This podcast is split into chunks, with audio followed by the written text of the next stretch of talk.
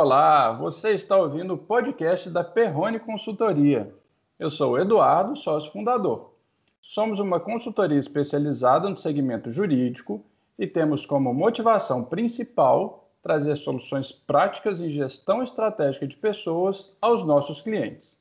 Baseado nessa motivação surgiu o nosso podcast, com o objetivo de compartilhar conhecimentos, experiências e muitas reflexões sobre diversos assuntos acerca de gestão de pessoas, sempre voltado para o meio jurídico. Assim, todas as vezes a gente traz um convidado especial para um bate-papo descontraído, com muito conteúdo e troca de experiências sobre advocacia. Hoje eu estou aqui com, não é um convidado, é uma pessoa muito especial, que é o meu sócio Ricardo Oliveira. Como a gente vai tratar de um assunto que é do nosso dia a dia, que a gente tem tido muita demanda, tanto em escritórios de Belo Horizonte quanto em São Paulo, a gente achou interessante fazer esse podcast caseiro. Hoje nós vamos falar sobre plano de sócios, que é um assunto de extrema atenção, né, de extremo interesse, tanto dos advogados que estão em busca de se tornarem sócios de escritórios,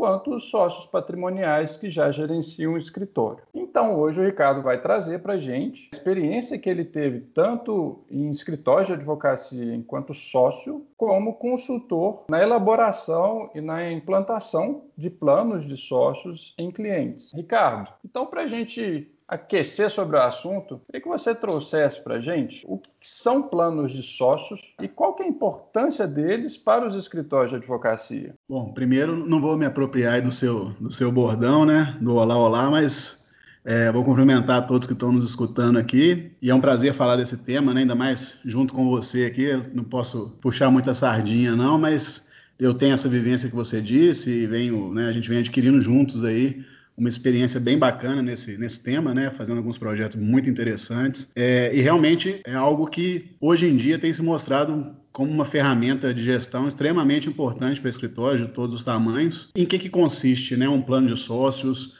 É uma estrutura de, de composição de sócios para os escritórios.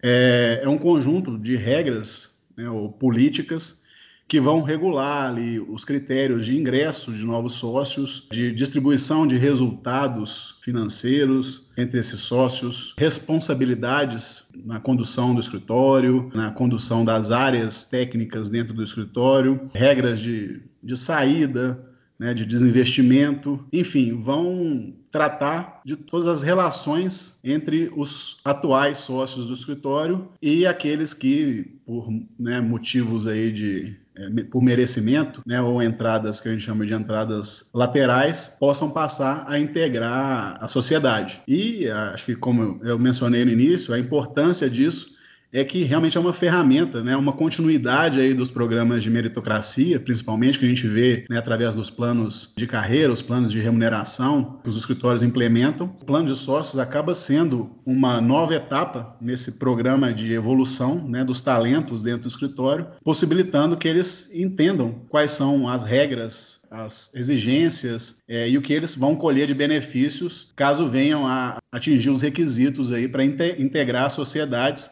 como sócios patrimoniais, né, mesmo que eles já sejam sócios de serviços é, ou tenham outros vínculos aí diversos com as empresas. Então, acho que o grande objetivo, né, falando de uma forma mais sucinta, seria atrair, é, reter talentos, possibilitar tal, né, talvez os critérios sucessórios, deixar claro esses critérios, trazer mais competitividade para os escritórios no mercado. Ricardo, fantástico. E a gente sabe, assim, realmente a área jurídica e gestão, elas não nasceram juntas, né? É uma brincadeira que eu sempre faço, mas que está mudando. Vários escritórios estão realmente se profissionalizando, alguns já estão muito lá na frente. Né? E essas ferramentas elas são essenciais para que o futuro fique, fique, certo, para que as pessoas possam identificar o caminho que elas vão seguir ali e o que, que elas têm que fazer é o que mais falta em projetos que não estão claros é essa comunicação. Né? É uma angústia muitas vezes de advogados associados, né? ao longo da carreira, o que, que eu preciso fazer para me tornar sócio. E da mesma maneira, às vezes gestores, sócios de escritórios sentem angustiados porque é, não identificam alguns comportamentos né, em profissionais que os fariam ter ali as características necessárias para se tornar um sócio. Muitas vezes o que falta é essa comunicação dos dois lados. Então, muito nessa linha, Ricardo, dentro de um plano de sócios, quais seriam as principais premissas? Bom, Eduardo, é primeiro só complementando né, sobre a relevância desses planos e fazendo um, uma comparação, acho que é importante antes da gente passar para as premissas, que quando a gente trata, por exemplo, de um plano de carreira dentro de uma empresa, né, a, o advogado ele tem a clareza do caminho, né, normalmente, de, do início até o fim. Né, e essa, esse caminho está dentro do plano de carreira normalmente. Ele pode até virar um executivo de uma área além do jurídico, mas não passa pela sociedade. Mesmo que você tenha uma, um benefício de stock options, né, isso é um benefício financeiro, o caminho dele fica claro dentro ali de um plano de carreira bem estruturado. Então, nos escritórios é importante criar essa nova etapa para que ele realmente tenha a visão do, do caminho né, que ele vai poder trilhar dentro do, da progressão da carreira ali, incluindo a, a função de sócio, né, a, a, posição de sócio patrimonial. E falando aí dos, dos requisitos, né, do que, que tem que, que, que é importante que esteja previsto no, no plano de sócios, nessa, nessas regras, nessas políticas, é, o primeiro deles, né, acho que é o critério, são os critérios de elegibilidade, né, o que, que é necessário para que um profissional, tanto que já esteja no quadro, né, que seja é, venha na progressão na carreira ali dentro do escritório, quanto um profissional que venha de fora, né, que a gente chama da, da entrada lateral, né, alguém que venha de uma outra banca e já possa entrar na condição de sócio, quais são os requisitos que ele tem que apresentar, competências, técnicas comportamentais até resultados que ele deve gerar ao longo do tempo e qual é esse tempo né, de avaliação que vai ser feito. E outros critérios que, de acordo com a cultura da organização, de acordo com o que é valioso ali, né, os valores, a estratégia corporativa, é, podem ser importantes para que aquela pessoa seja aprovada, né, primeiramente esteja elegível e depois seja aprovada é, para integrar a sociedade. Né? Eventualmente, inclusive, critérios é, de relacionamento, né? porque como a gente está falando de sociedade, né, isso é muito importante, né? Estar, ter o mesmo direcionamento, todo, terem é, objetivos semelhantes, e isso é essencial para que essa sociedade né, que se forma ali com a, com a entrada de novos sócios, ela continue sendo produtiva e com alinhamento entre as, entre as pessoas. É, outra, outra questão que tem que ser tratada é a estrutura, né, o formato ou critérios para aquisição dessas cotas, né, do, das cotas patrimoniais, é, se vai haver pagamento, como que vai ser o pagamento, de que forma, né, se parte é feito com resultados ou integralmente com resultados. Isso também tem que ficar claro, tanto para quem vem progredindo na carreira do escritório e para quem vem de fora.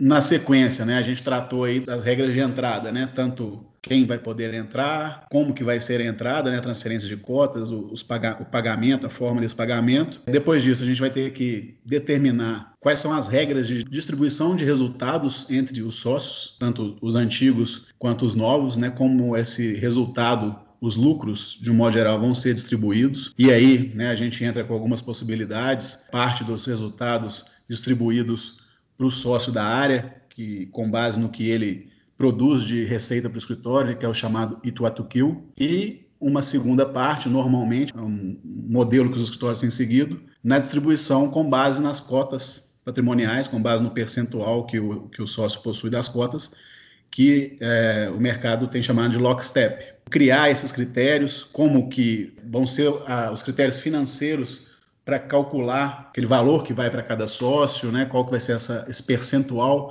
que vai ser destinado ao Ituatuquil e aquele que vai ser distribuído é, a título de participação societária, né, o lockstep. Além disso, as regras de convivência né, entre os sócios, os critérios de decisão, as alçadas, é, na sequência, pensando né, na saída de sócios, o desinvestimento, né, a aposentadoria de sócios, como que se dá isso, como que é essa distribuição, essa compra das cotas do sócio que tem é, interesse em se retirar da sociedade ou que a sociedade pode ter um interesse também na saída por algum motivo, é, é essencial que isso seja definido.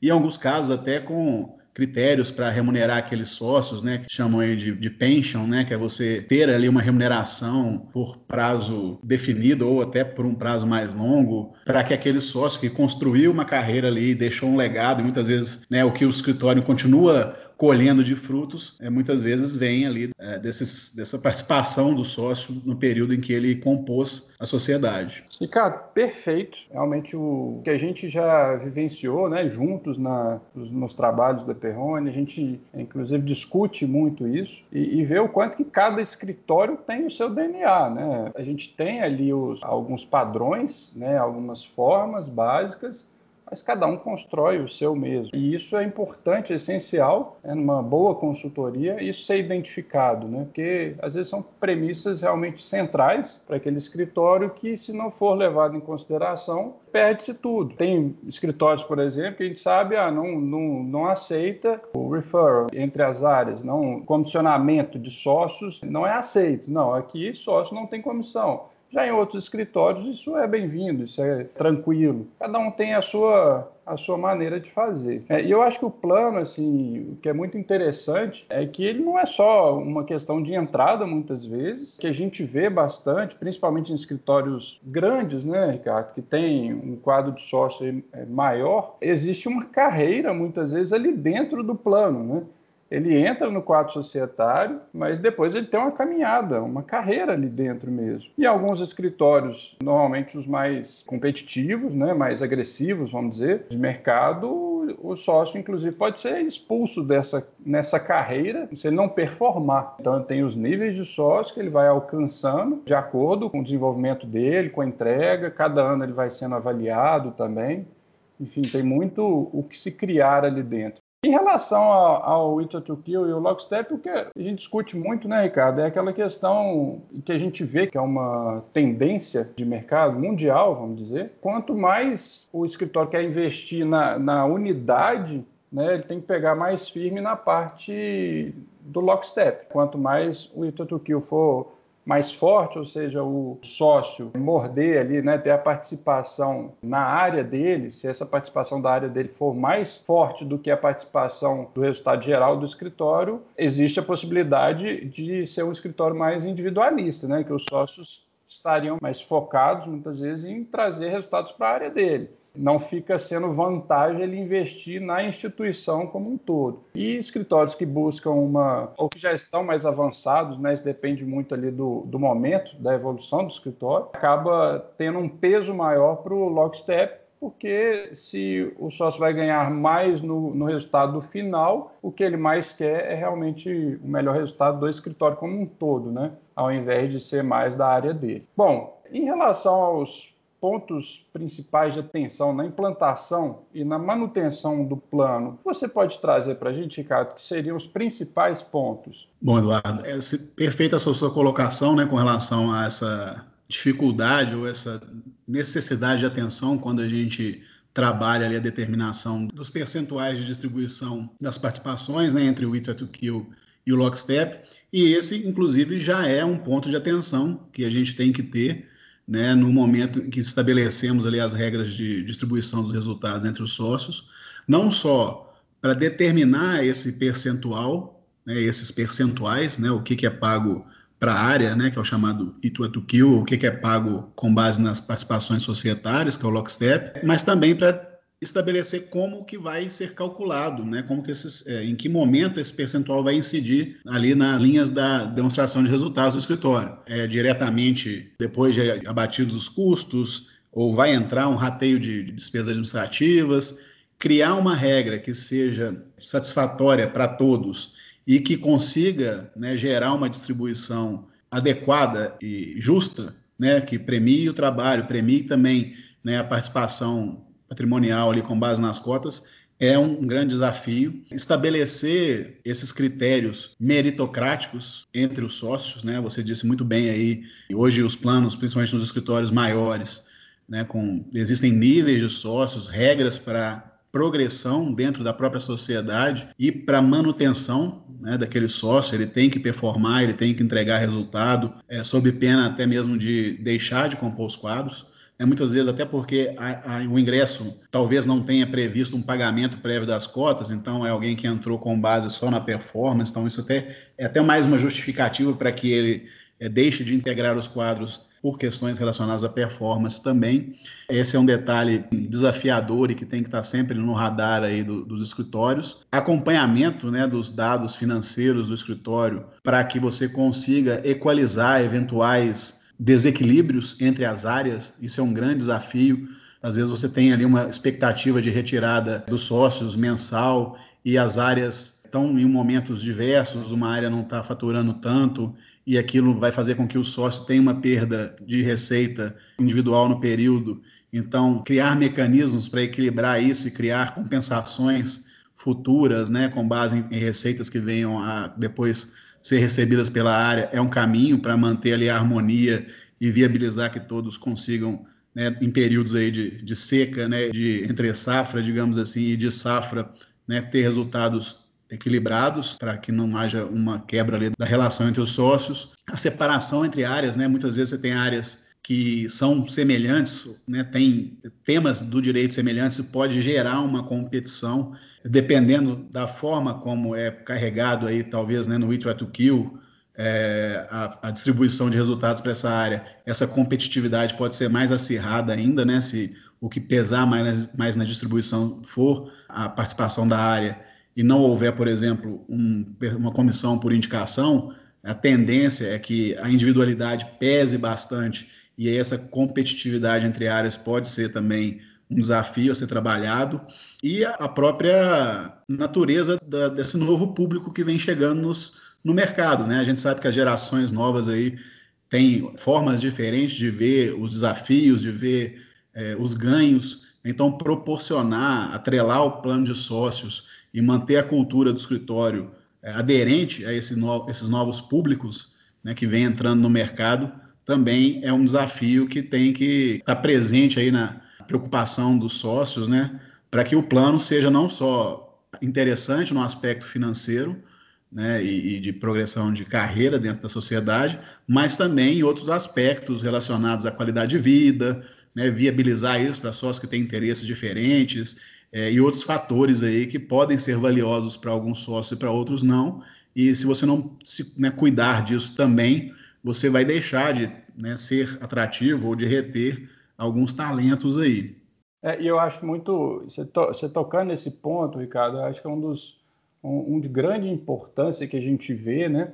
É essa tendência mundial de se o plano, se é um escritório já com um plano inicial, já em andamento, ele já estaria passando para um, um segundo momento, né, de carregar mais nos fatores subjetivos. Né? Um plano inicial, né, no escritório que não tem um plano de sócio, a gente pega muito nas questões objetivas, né? quem vai gerar o negócio, quem vai executar, enfim, são questões mais mensuráveis né? mas em escritórios que já estão mais avançados, normalmente tem um número maior de sócios também, é, a questão subjetiva realmente é uma tendência. Né? Tem pessoas que, que a importância delas é, não é necessariamente na captação, né? mas é na manutenção do cliente e não necessariamente na execução, mas é saber que aquele sócio está ali, né? o cliente vai se manter no escritório porque aquele determinado sócio está lá como uma referência ou às vezes a pessoa é uma referência para pessoas, né? gestão de pessoas. É, a gente vê muito isso, esses fatores subjetivos sendo uma força maior. Meu sócio, engraçado, né? Como a gente convive todos os dias, mas eu aprendo com você também todos os dias. E eu sou puxa-saco seu mesmo, sou seu fã, você sabe disso, e não é à toa. Né? Mais uma vez mostrando muito conhecimento, muita propriedade é, em relação à área, em relação à gestão cada vez que a gente conversa tem um, muitos aprendizados, né? A gente aprende todo dia um com o outro. É, e eu aprendo muito aqui na Perrone todos os dias, né? Com a cultura, com as interações que a gente tem, né? com os projetos que a gente está conseguindo dar andamento aqui, cada vez mais interessantes e relevantes para os nossos clientes. E trazer esse tema é muito, muito importante. Né? A gente é sempre muito questionado, aí, muito pessoas nos procuram para tratar desse assunto, não só em projetos, como também para orientá-los, né, para que eles consigam conduzir algumas questões internamente, porque eles sabem que quanto que isso é importante para critérios de atratividade e retenção de talentos. Então foi um prazer falar desse assunto aqui hoje. É, é um prazer sempre conversar com você. Espero que a gente tenha a oportunidade de estar mais próximo depois dessa, dessa pandemia aí. Um abraço. Ricardo, muito obrigado mais uma vez pelos seus sempre grandiosos ensinamentos. Esse foi o podcast da Perrone Consultoria. Aqui você encontrará trocas de experiências, dicas, ideias, reflexões e provocações acerca da gestão estratégica de pessoas no segmento jurídico. Continue nos seguindo nas redes sociais e em nosso site. Obrigado pela companhia e até o próximo podcast da Perrone Consultoria.